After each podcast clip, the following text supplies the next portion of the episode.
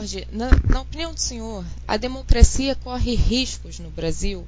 E qual então seria a explicação para a ascensão de vozes que pedem por uma intervenção militar? Bom, em primeiro lugar, eu acho que a longo prazo e no fundamental, o Brasil não. Eh, a democracia no Brasil, a solidez é imensa. E a solidez da democracia no Brasil não vem, ah, conforme a gente imagina, do governo central nem de figuras ilustradas. Vem de baixo da sociedade, dos costumes das pessoas e da vida municipal. Né? Então, os municípios no Brasil, sei lá, a primeira eleição foi em São Vicente em 1532. Desde então, na Vila de São Vicente, depois município de São Vicente, tem eleição de três em três anos durante a colônia Império e de quatro em quatro anos durante a República praticamente toda.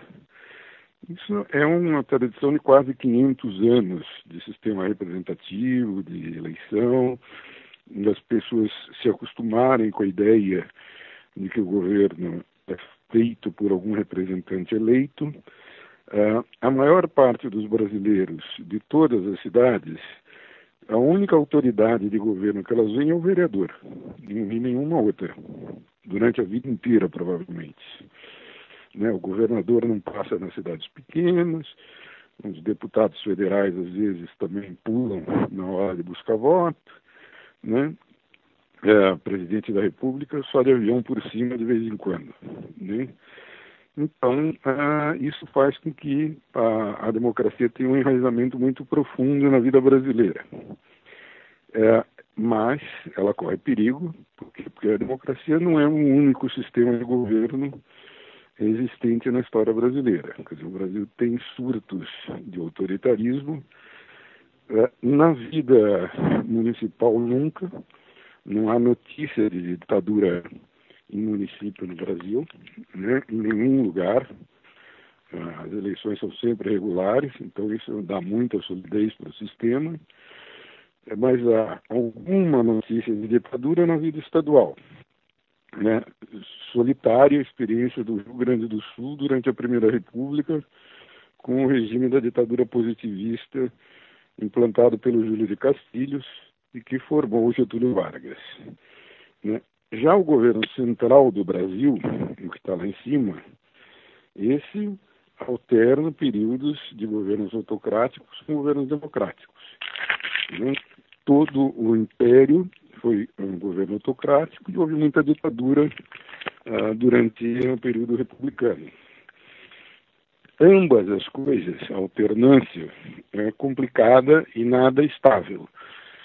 O que quer dizer isso? Quer dizer que nos governos autocráticos, Dom Pedro I renunciou, Dom Pedro II foi derrubado, Marechal Deodoro foi ditador, foi derrubado, Getúlio Vargas foi ditador, foi derrubado.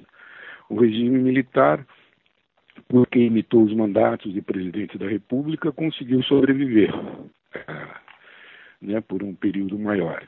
E as, os governos democráticos também têm problemas volta e meia, quer dizer, tem crises, impeachment, suicídio de presidente, vice-presidente que atua contra o presidente, enfim, a história é movimentada na esfera central de governo. Então, nessa eleição, se a gente olha de baixo para cima, você, exceto no Rio de Janeiro, onde tem um risco que eu vou falar depois, está é, tá tudo normal. Todos os governadores que forem eleitos cumprirão seu mandato, vão governar, enfim, os estados estão sobrevivendo. Aonde você tem um problema grande é no governo federal. Né? E aí é que, é, é que está o problema todo do que a gente vai falar. É, então, dito isso, é, o senhor acredita que existe uma compreensão errada ou não do que é a democracia em nossa sociedade atualmente? Eu acho que na sociedade como um todo, não. Não tem nenhum problema de incompreensão no que é democracia. Mas eu acho que a tendência, a, a, a ideia de uma intervenção na democracia no nível mais alto uh, está no ar e está no ar por uma razão que eu vejo de um modo muito diferente do que estão vendo por aí basicamente porque você tem um, um risco de falência do governo central. E falência em governo não é, a, como o governo central imprime dinheiro, não é uma questão de não ter dinheiro. É que às vezes nem imprimindo dinheiro você governa. Né? E isso, é, por exemplo, é o que está acontecendo no Rio de Janeiro. O Estado está sendo pago em dia, mas não opera. Né? Então, a falência do Estado é uma falência operacional.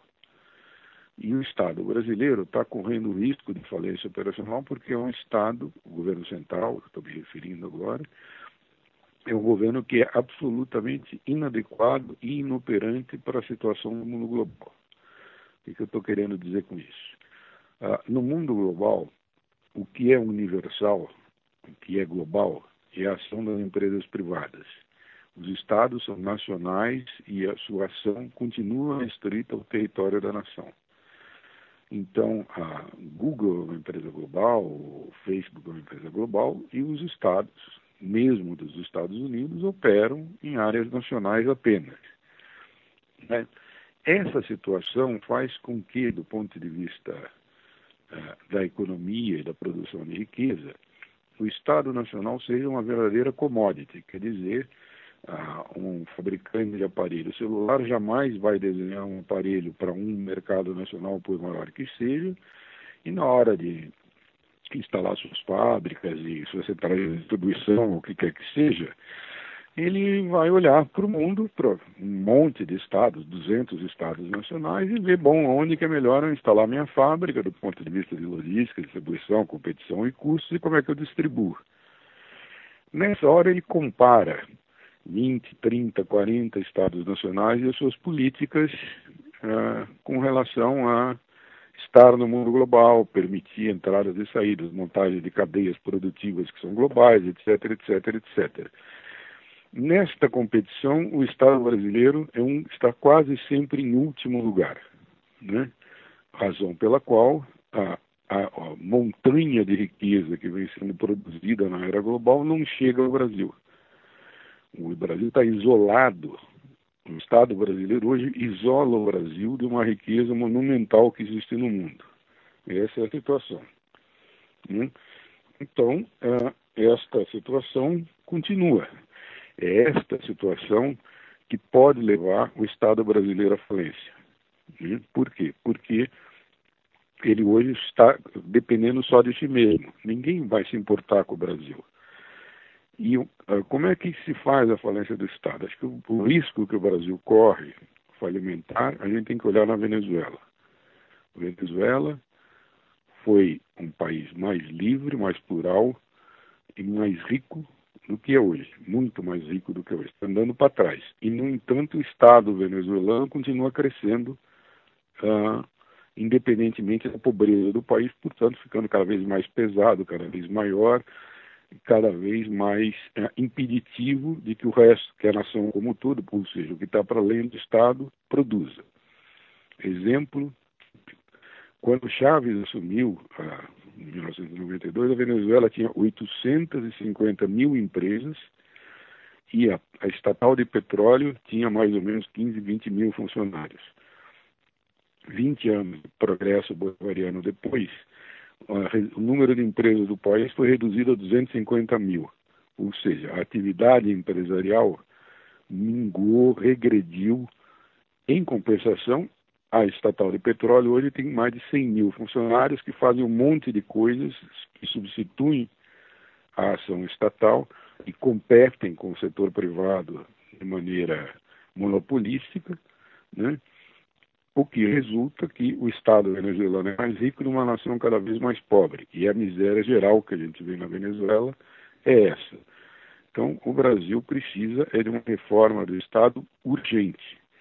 E isso é que não está no jogo, pelo menos não está sendo discutido nessa campanha eleitoral. Falando sobre o cenário eleitoral, a reação do governo frente à greve dos caminhoneiros parece ter aumentado a demanda por medidas populistas, né, que prevêem soluções fáceis para os problemas do Brasil. Para o senhor, esse cenário é forte em 2018 e por que parece que o Brasil não consegue sair da ameaça populista? A ameaça populista hoje é representada pela função do Estado brasileiro, uma, o Estado brasileiro é razoável para resolver os problemas da década de 1960. Pena que o mundo não tem mais esse tipo de problema. Os problemas do mundo são outros e esses outros problemas o Estado brasileiro não trata. Né? A questão da greve dos petroleiros é típica, quer dizer, a demanda, e aí é conjunta, de empresários, porque é uma greve de empresários, o que é uma coisa curiosa, não é uma greve de trabalhadores. Né?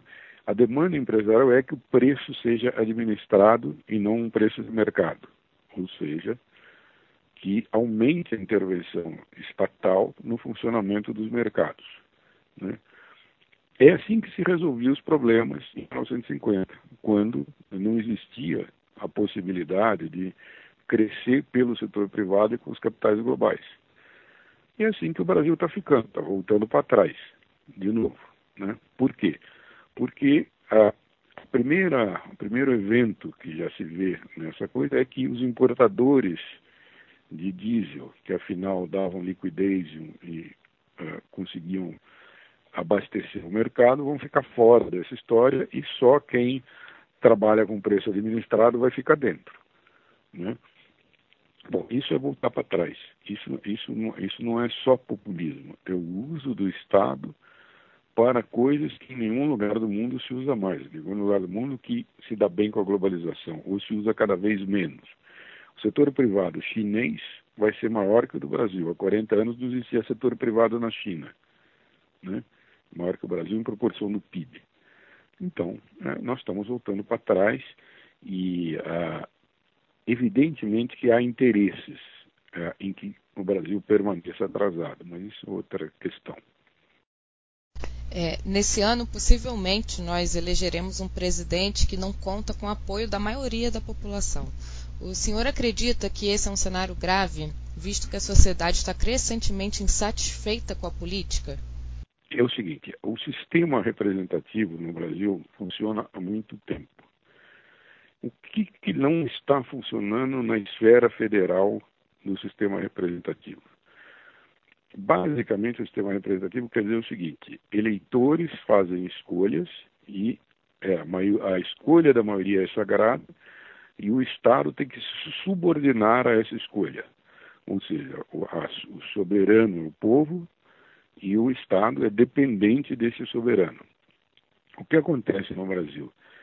O peculiar arranjo que veio nos anos 30, onde havia uma necessidade por causa de economias isoladas, transforma o Estado em senhor e o eleitor em objeto, o senhorio independente desse senhor. Né? É isso que não está funcionando no sistema representativo brasileiro.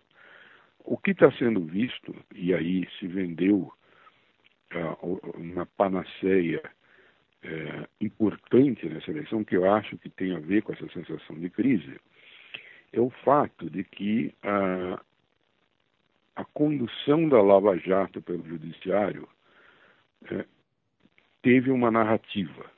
Né? A narrativa é dinheiro desaparece porque há corrupção. Tirados os políticos, aparecerá o dinheiro, os problemas do Brasil serão resolvidos. Né?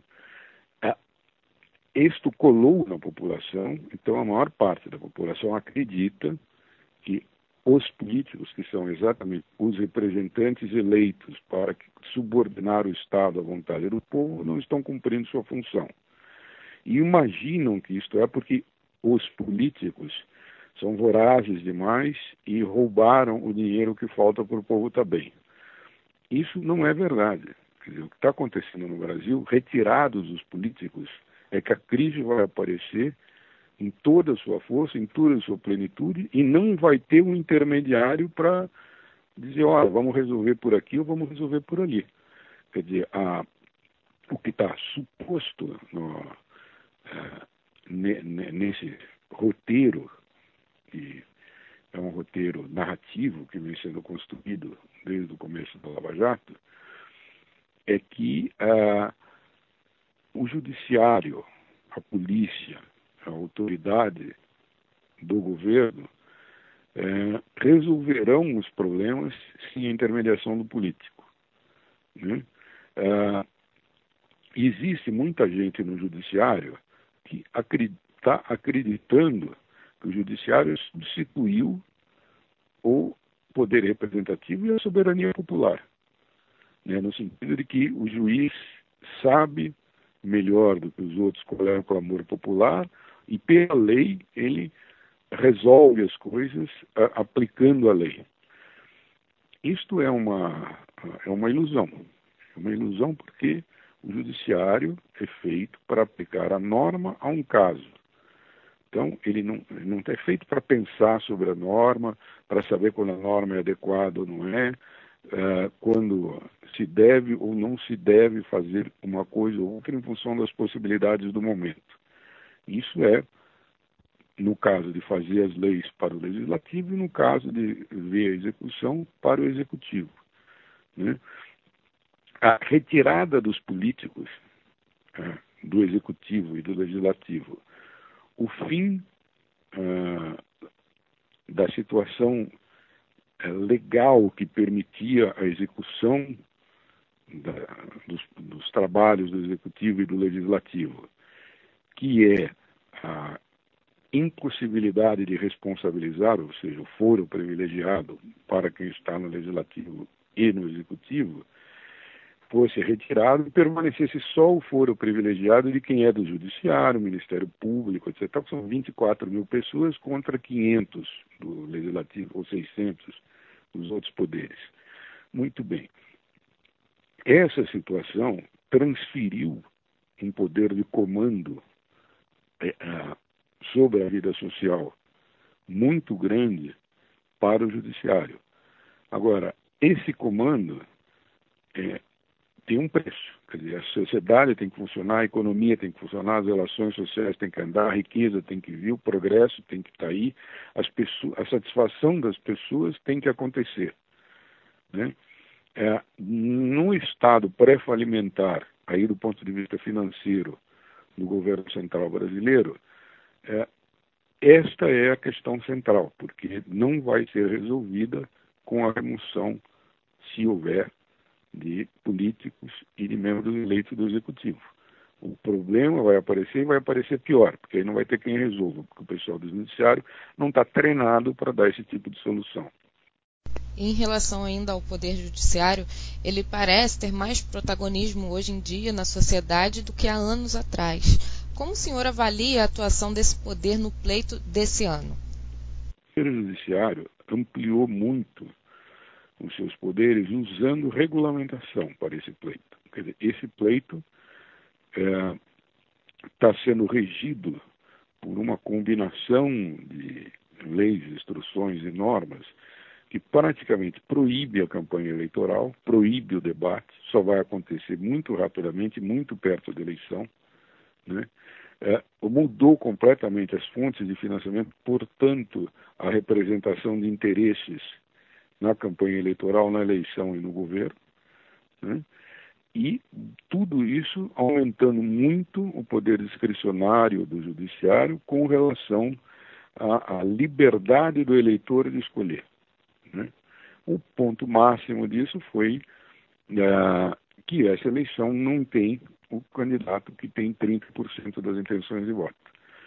Uh, isto é uma distorção, independente, eu, eu acho não vou julgar aqui questões penais e criminais, mas do ponto de vista da representação de interesses, é, os interesses que estão representados no pleito estão, da maioria da população estão mal representados. Então, a maioria da população não vê nos candidatos que aparecem segundo essas regras novas alguém que pode eh, indicar o caminho ou merecer o voto, que é mais importante de tudo, né? e, e dizer é por aqui que o Brasil tem que ir. É, esta falta de, é, vamos dizer assim, de completude, de abertura para a representação de todo o sistema é outra coisa que pode agravar a crise como um todo. O judiciário está ganhando poderes, só que ele precisa ver o que vai fazer com esses poderes que ele ganhou, porque se você ganha poderes e exclui os outros intermediários entre a sociedade e o Estado e transforma o judiciário num, num além do poder que aplica normas, no poder que representa essa relação entre Estado e sociedade, que processa essa relação, esse baile complicado entre os interesses da sociedade e do Estado, é, sem ter treino nem capacitação para fazer esse tipo de serviço. Aí, se tiver problemas econômicos, de quem vai ser a responsabilidade? A minha última pergunta, Jorge. Para o senhor, qual a credibilidade do sistema representativo hoje no país? E o que as instituições poderiam fazer para restaurar a credibilidade? A, a, a, o que deveria acontecer num sistema democrático normal é um bom funcionamento da divisão de poderes. Por razões uh, mundiais e também locais, esse sistema de representação, ou seja, que a vontade do eleitor esteja representada no exercício do poder, uh, esteja funcionando mal. E esse mau funcionamento tem que, tem que entender o seguinte, que esse é um sistema de intermediação. A sociedade tem uma vontade, o Estado executa a vontade. E algum intermediário que exerce o poder do Estado, que é o responsável para que o Estado, pelo, para que o Estado seja conduzido segundo a vontade popular. Né? Não sendo o político esse representante, e há dúvidas no mundo inteiro se o político é esse representante que faz isso, a pergunta é quem faz isso. Democracia direta é uma, uma utopia né, que é pregada com grande fervor aqui no Brasil, né? ou seja, o eleitor diretamente via internet ou via não sei o que lá avisa os, alguém do poder e esse alguém do poder magicamente sabe o que é a vontade geral e executa essa vontade geral eh, segundo essa determinação. Esse é, isso é uma ilusão do ponto de vista de quem acha que isso funciona do lado da, do representado. Então, mas também é uma ilusão poderosa, porque muita gente que tem poder acha que, ok, assim vai bem a coisa. Né? A gente tira o intermediário tradicional, coloca um outro. É, ou coloca um político novo, que nunca teve nenhuma noção de como funciona esse sistema que aí renova e vai dar certo. Eu acho que tudo isso, do meu ponto de vista, só aumenta os riscos, no caso brasileiro, porque o caso brasileiro é de um governo central que está em grave crise econômica, em situação uh, economicamente pré-falimentar, em situação operacional muito ruim. Ou seja, o Estado brasileiro não provê os instrumentos para o Brasil andar bem no mundo da globalização. Então, há duas razões substantivas para que haja uma profunda reforma do Estado brasileiro. A não participação de representantes, ou seja, de gente de fora, porque como é que você vai reformar o Estado?